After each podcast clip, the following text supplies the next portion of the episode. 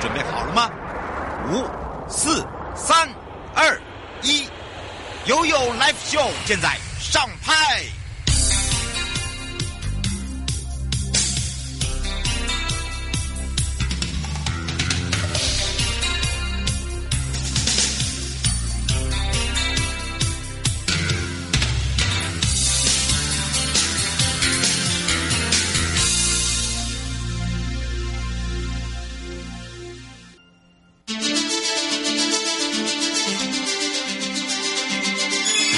法律 Go Go Go！你我生活的好伙伴。我是你的好朋友哦，我是你的好朋友瑶瑶，再一度回到了 U Life Show FM 零四点一正声广播电台，陪同大家。好的，当然呢，回到了台北地检署高淑美假书官时间了，我们要开放零二三七二九二零哦，让我们全省各地的好朋友、内地的朋友、收音机旁朋友跟网络上的朋友来了解。今天要来聊到的就是这个营业秘密法，到底营业秘密是什么？你了解多少？而且营业秘密呢，它主要会有。一些要件哦，当然呢，这营业秘密呢，是不是跟我们一般来讲，这商业对商业才会讲到这个秘密、营业秘密，对不对？但是营业秘密会扯到什么专利权？嗯，这个是我发明的，这个是我我做出来的产品，这是我呃这个想到的 idea 的一个这个呃，比如说呃它的包装的名词啦，或者是产品的这个用词啊等等。好。当然呢，今天就要好好的跟大家说明一下哦，所以我们也让全省各地的好朋友、内地的朋友、收音机旁跟网络上的朋友，赶快来让台北地检署高淑梅贾淑官呢，赶快来跟大家打个招呼，哈喽，哈喽，瑶瑶好，各位听众大家好。台北地检署的检察事务官高淑梅是今天呢，我们的淑梅假叔刚才来聊到的就是营业秘密法。但是很多人对于这个营业秘密法，这个营业秘密这四个字还没那么熟悉，对不对？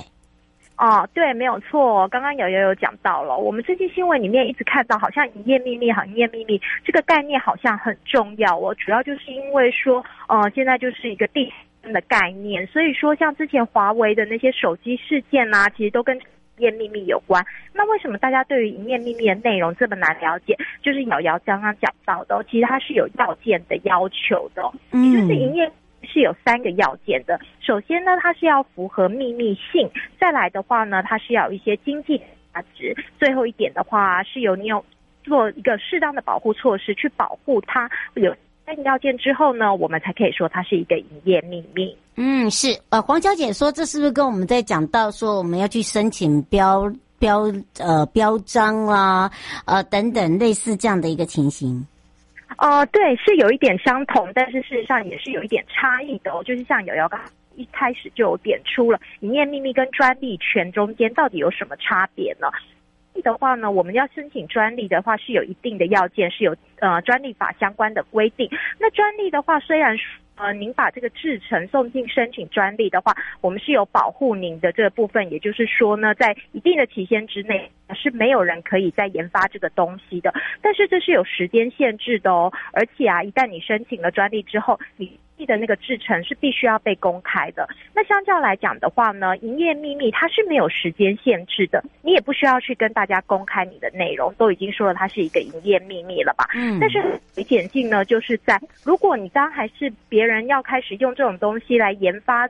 呃，研发出其他产品的话，你就不可以主张像专利权那样子的专有权哦。嗯，是哦。刘先生想请教一下，譬如说好了，呃，一般的营，呃，他说这个营业秘密基本上会如果用在商业的话，呃。大家比较听到都是专利，那这个就又跟智慧财产权是不是又又有相关？然后他说，如果说呃，基本上他只是一个卖小吃的话，那他只是想要把他的这个呃这个秘方哦、呃，这个呃把它变成是一个是自己独独家的这样子的话，呃，也是算营业秘密吗？他谢谢。哦，刘先生的提问真的非常专业哦，就是呃，事实上呢，营业秘密啊，本来就是我们智慧财产。的法里面的其中一块哦，那刚刚有提到了，如果说还有涉及到商标啊、专利啊，或者是著作权的话，这个部分的话都还有专法的相关规范的。那那个专法的相关规范的话，只要您具备了刚刚那三个要件的话，您可以是同时是专利权，也可以同时是一个营业秘密，那或者是同时是一个著作权，或同时是一个营业秘密哦。那至于说经吃店的话呢，这个部分可能就会跟商标比较有关系。那你可能会觉得说，那你小吃有一些都是独门配方，那这个部分会是算什么呢？嗯，那这个部分的话，真的就是只能属于我们。营业秘密了，因为专利权的话是有相关的比较技术性的规范，但是如果是秘密来讲的话，呃，特定的制呃的配方的话，属于营业秘密的。嗯，是，呃，这个是朱先说，请问一下，营业秘密基本上如果说以刚刚您解释的，呃，这位先生就是自己的独门配方，呃，家传配方，那如果这样申请，应该是以什么申请为主？是在哪里申请？那名称是什么？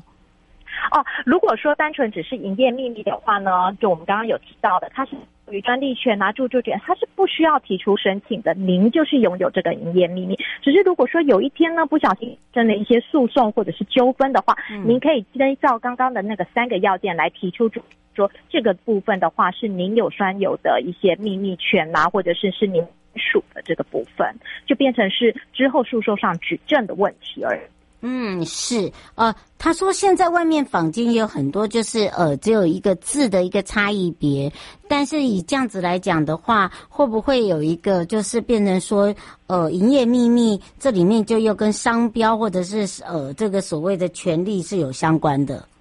哦，是的，没有错。所以说有时候那个呃要的话，的确就是很很容易让人家的混混淆哦。那会想要让呃混淆呃消费者的原因呢？就是这个商标注有一些著名性啊，或者是显著性。那这个部分的，我在申请商标的审酌的话，我们的商标专利局的话是会针对这个部分，如果容易产生大众的混淆的话，是会予以驳回的哦。那至于再回到营业秘密的部分呢，既然商标的部分的呃，它是会公开给大家，所以原则上的商标的话比较难同时构成营业秘密。嗯，是哦，就等于是要看事情啦，对不对？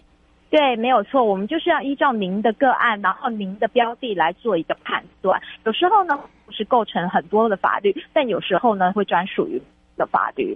嗯，呃，这个林小姐说，什么样的一个状况会碰到这样的一个情形？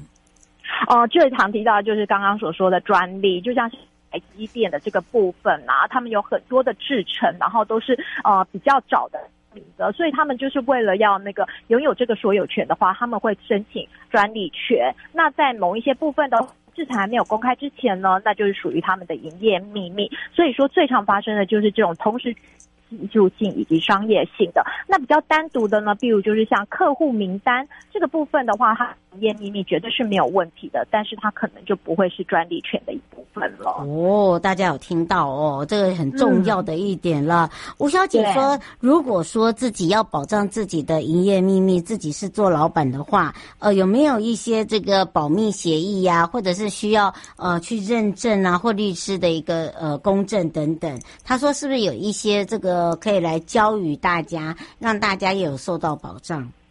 哦，没有错。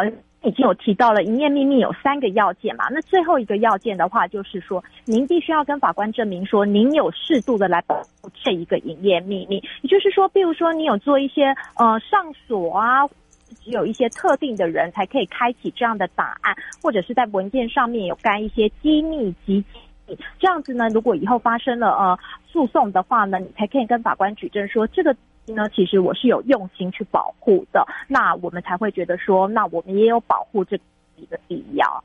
嗯，是，所以要请大家真的要特别的注意，而且要明确的条例，就是说，我们今天呢，呃，可能这个营业秘密的主要的内容项目是什么，对不对？应该要这样子讲。对，瑶瑶讲到了一个非常非常重要的重点，也就是您必须要非常非常的明确标示出来。哦，这等等于就是把你这个保护的意念呢显现在外面。嗯，是，而且我们我觉得，我觉得保呃保密的那个协议，它是永久性吗？这可能大家有时候都会忘记。哦，对，没有错。这上这个部分的话，其实你是必须要去做呃更新的，也就是说，你可能会对应不同的人。呃，你今天聘雇的是一个打扫人员或者是一个高阶主管，您的内容可能就要做稍微的调整。如果说呢，对于一呃所有的人都一律适用相同的合约的话，法院可能就会觉得说，您并没有分等分级的来做一个那个的保护的话，可能也很容易就会认定说你没有保护的争议哦。嗯，是哦，所以呢，请大家注意一下，就是说你要保护的合作合约期限一定要写清楚，对吧？应该这样讲。哦，对，没有错。如果说时间定的太长啊，或者是不合理的话，有时候也不会采认的。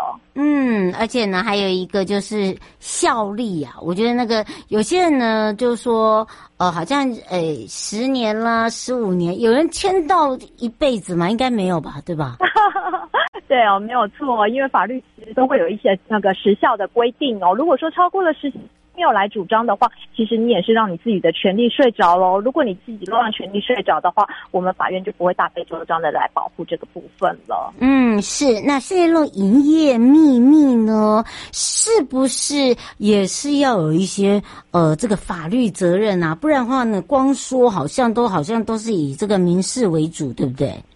对，没有错。虽然说呢，嗯，相关的都呃的责任的话是可以回归到一般的民法跟刑法，但是我们在营业秘密法里面的话，有专责来保护相关的责呃有规范相关责任哦。首先，民事的部分的话是在十二十三条都有相关的规范，刑事的部分的十三条之一的话也有规范四个形态。如果说构成这四个形态的话，其实。已经触犯了营业秘密法，会有相关的刑事责任的哦。嗯，所以大家不要开玩笑，尤其是呢，泄露这个营业秘密哦，有哪一些的责任要负担呢？我们是不是也可以让呃我们的检察官来提醒大家，不要认为说哦，这只反正你告我又告不到我，然后我这个可能就不了了之。其实不会，因为我们都不断的呢，呃，在做一些修法哦，所以呢，也这个趁机会呢，可以让我们呃这个检察官来提醒。你不要认为说，哎，这不重要啦，反正这就是一个民法嘛，对不对？哦，对，没有错。事实上，就像瑶瑶讲，这没有不重要，这是非常非常重要的。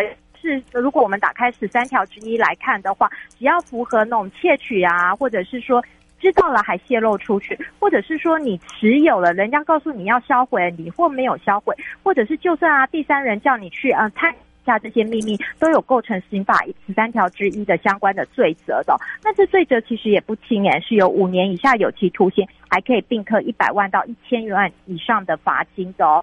那再来刑事责任啊、呃，对，是其实是很重的。那再来民事的部分的话呢，因为已经去签订民事的契约嘛，所以如果你们有更重的规定的话，那当然就会从从契约的规定。如果没有的话，我们在第十二、第十三条。规定，如果受到呃使别人受到损害的话，是必须要负损害赔偿责任的。那这损害赔偿责任就跟一般的民法一样，除了补偿所受损害的话，还包括了所失利益哟。嗯，是。呃，刘小姐说，真的是呃，如果呃这个在打官司的话，这是不是也是要打到很长的时间？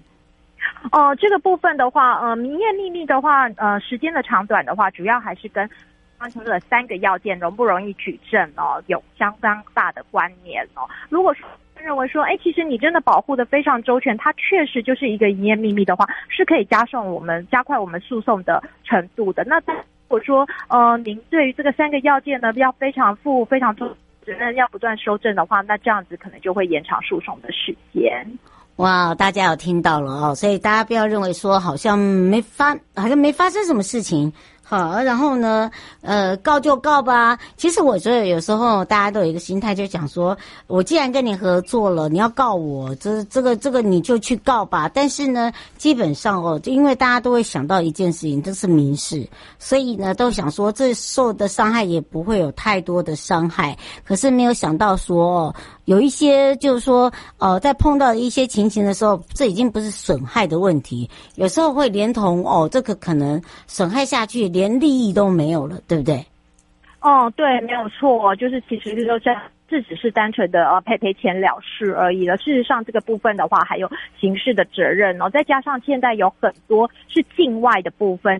说就被挖角到大陆的一些企业啊，去做一些高阶主管啊。那如果说在境外的部分有涉案的话，我们还会再更加重哦。那境外还有一个非常严重的问题，就是说除了这部之外，事实上还有可能会涉及一些国安法的其他更重罪责的规定哦。哦，所以不会只是民事而已了，对不对？对，没有错。就跟刚刚瑶瑶一开始就提醒我们大家，同一个呃。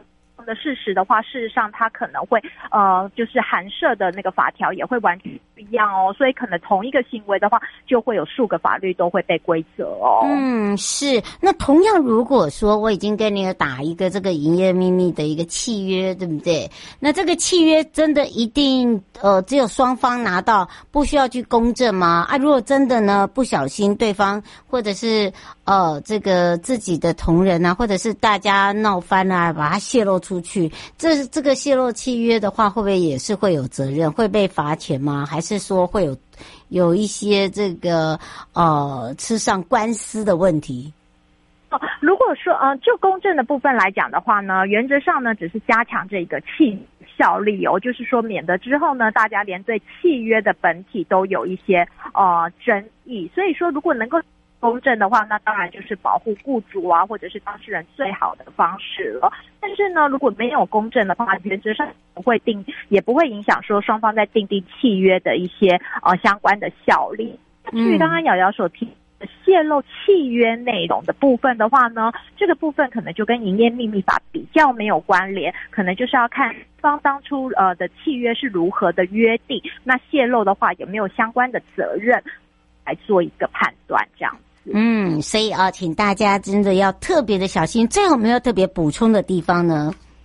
啊、就是说呢，呃，其实就是因为现在一个地球村的概念，那大家呢在那个呃选择职业的时候呢，也会有就是往更高处发展的呃可能性。那这就是在呃业务转换的时候呢，大家可能就是要看一下相关的规定，然后跟公司确认一下那个呃相关离职流程，免得不小心的话就吃上官司。